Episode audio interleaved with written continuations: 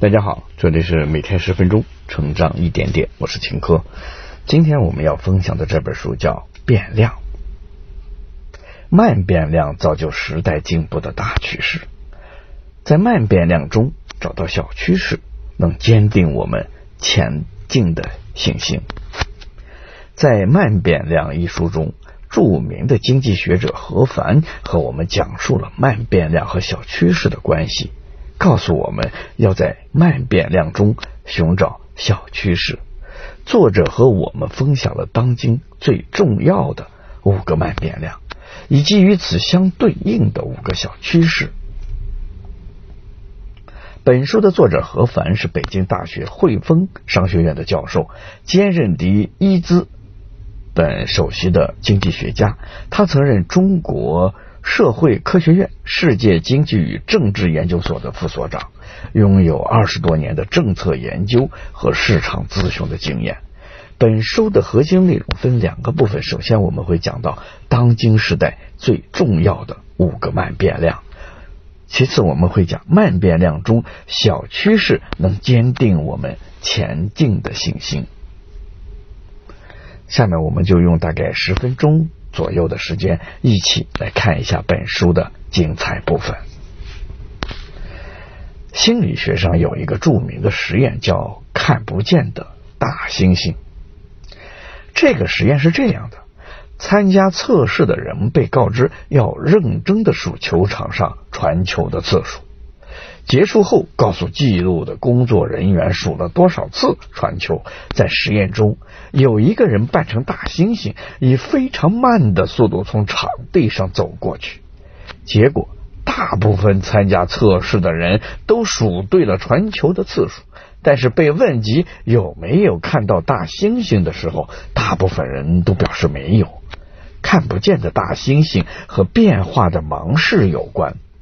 意思是，我们的大脑会忽略变化很慢的东西。而今天我们这本《变量》中，作者何凡就来和我们分享他发现的慢变量。这些慢变量非常的重要，但是又变化的非常的慢。那我们会不会和参加大猩猩实验的人一样，完全看不到这些慢变量呢？学完这本书，大家就会找到答案了。接下来，我们来说这本书的核心内容。我将通过两个部分的内容为你介绍这本书。在第一个部分中，我们来了解一下当今时代最重要的五个慢变量。在第二个部分中，让我们来了解一下小趋势。作者告诉我们，慢变量中的小趋势能够坚定我们前进的信心。下面，我们就先进入本书的第一个部分，在讨论当。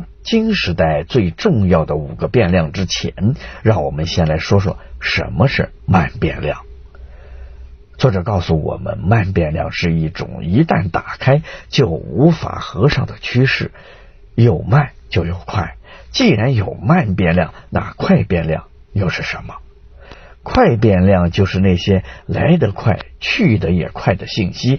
我们天天接触到的信息，大多都是快变量。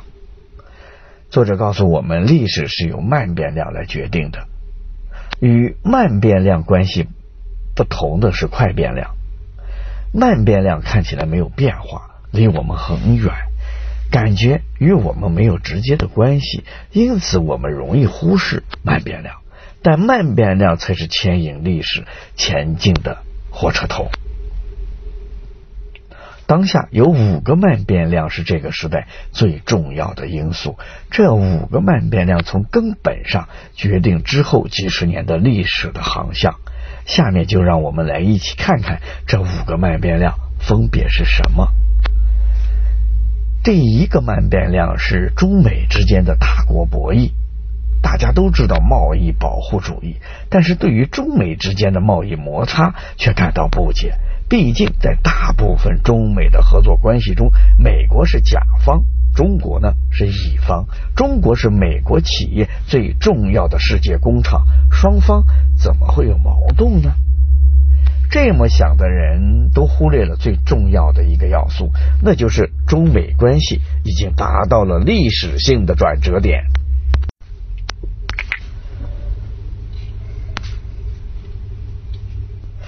随着以华为为主的中国核心科技企业的崛起，美国已经把中国定义为战略竞争对手。中国不会永远只做世界工厂，我们还想成为创新的带头者。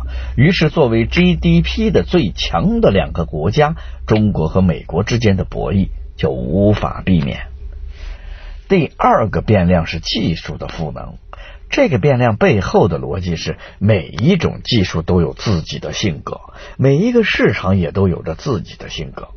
只有当技术的性格和市场的性格匹配起来，技术才能真正被市场所接受。用大白话来说，就是任何技术如果不接地气儿，没法走入老百姓的生活，那它的结局大多都是进入博物馆，成为历史的背景。第三个变量是新旧的融合，这个变量背后的逻辑是传统行业积累了大量的资源和经验，这是任何一个新兴行业都无法替代的、不能忽视的。这意味着我们不能盲目的迷信互联网的力量。第四个变量是城市发展的自下而上的变化。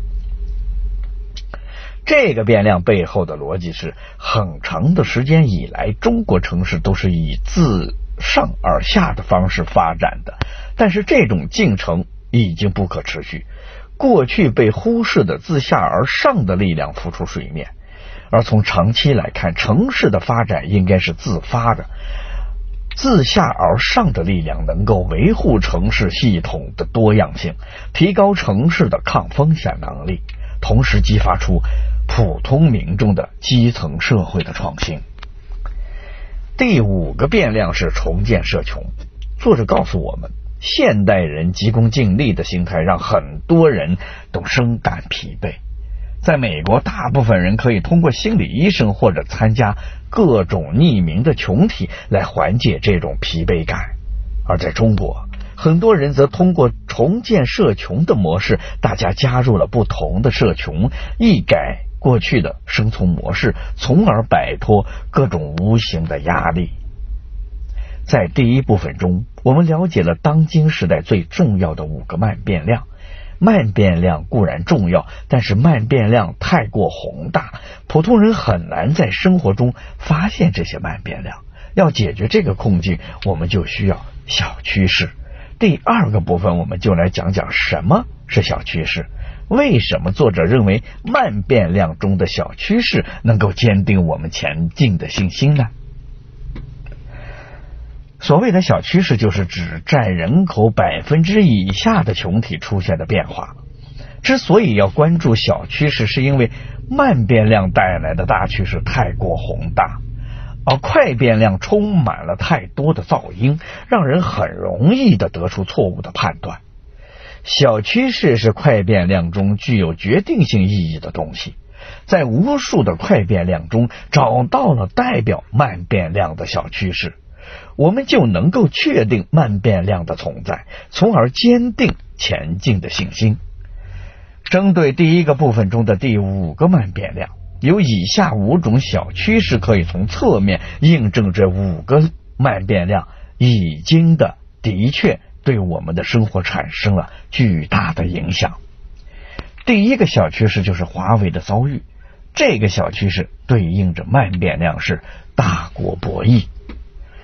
现代的互联网是美国建设起来的，以美国企业思科为领头羊的一众企业是全球互联网世界网络的主要建设企业。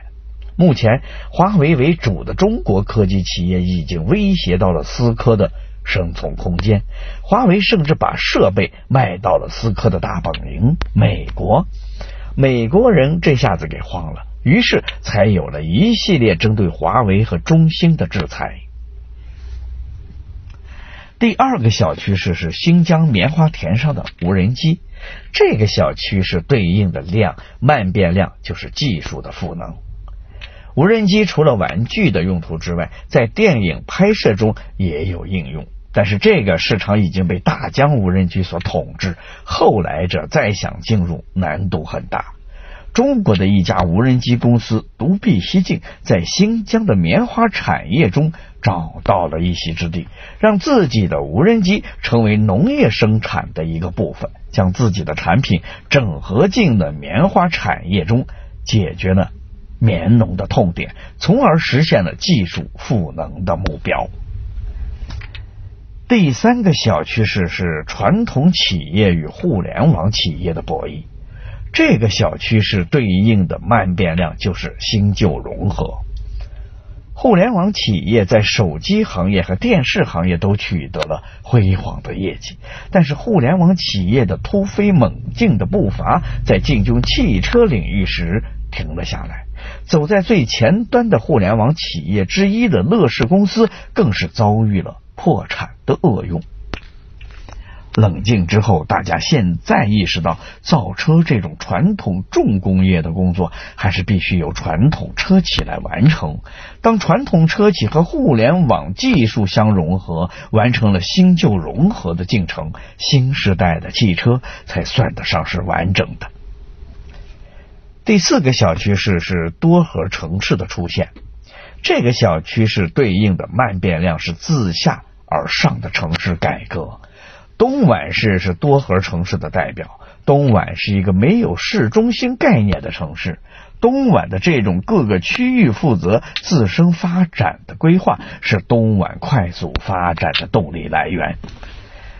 最后一个小趋势是不以高考为目标的素质小学的出现。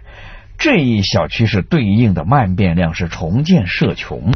作者发现，在偏远的农村出现了在大城市中所有家长的梦寐以求的素质小学。这里的老师意识到，让学生以高考为目标并不现实。在这种情况下，素质教育就成了一种可行的方案。在农村的素质小学，老师对学生的要求是这样的。学生要有阅读的爱好，能写一手漂亮的字，能流利的朗读，能当众表达自己的想法，保持积极向上的态度，形成爱清洁的卫生习惯，有两项体育爱好，一项艺术爱好，最后才是课业发展的良好。说到这儿，这本书的内容基本上就已经讲完了。下面我们一起来总结一下。在第一部分中，我们了解了当今时代最重要的五个慢变量。这五个慢变量分别是大国博弈、技术赋能、新旧融合、自下而上化以及重建社群。在第二个部分中，我们说了什么是小趋势。我们之所以应该关注小趋势，因为慢变量中的小趋势能够坚定我们前进的信心。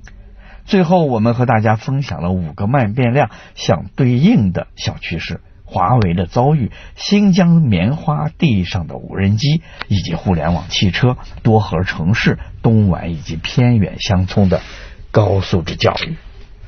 以上就是《变量》这本书的主要内容。希望大家通过我们的解读，了解我们这个时代最重要的五个量变过程，以及这五个变量相关的。小趋势，从而意识到慢变量造就新时代的进步的大趋势。在慢变量中找到小趋势，能够坚定我们前进的信心。好了，以上就是本书的全部内容。恭喜你，我们又听完了一本书。每天十分钟，成长一点点。我是秦科。今天的内容就到这儿，我们下期再见。